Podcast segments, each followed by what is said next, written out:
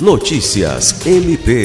O Ministério Público do Estado do Acre, por meio da primeira Promotoria de Justiça Criminal de Cruzeiro do Sul, denunciou um homem pelo crime de estupro ocorrido no município nos meses de julho e agosto desse ano.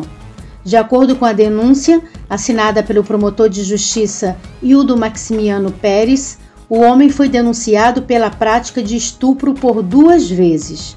O promotor de justiça enalteceu o trabalho realizado pela Delegacia de Atendimento à Mulher e Proteção à Criança e ao Adolescente de Cruzeiro do Sul, que conduziu à identificação e prisão do acusado, e disse esperar que a responsabilização ocorra, conforme as provas que serão produzidas ao longo do processo.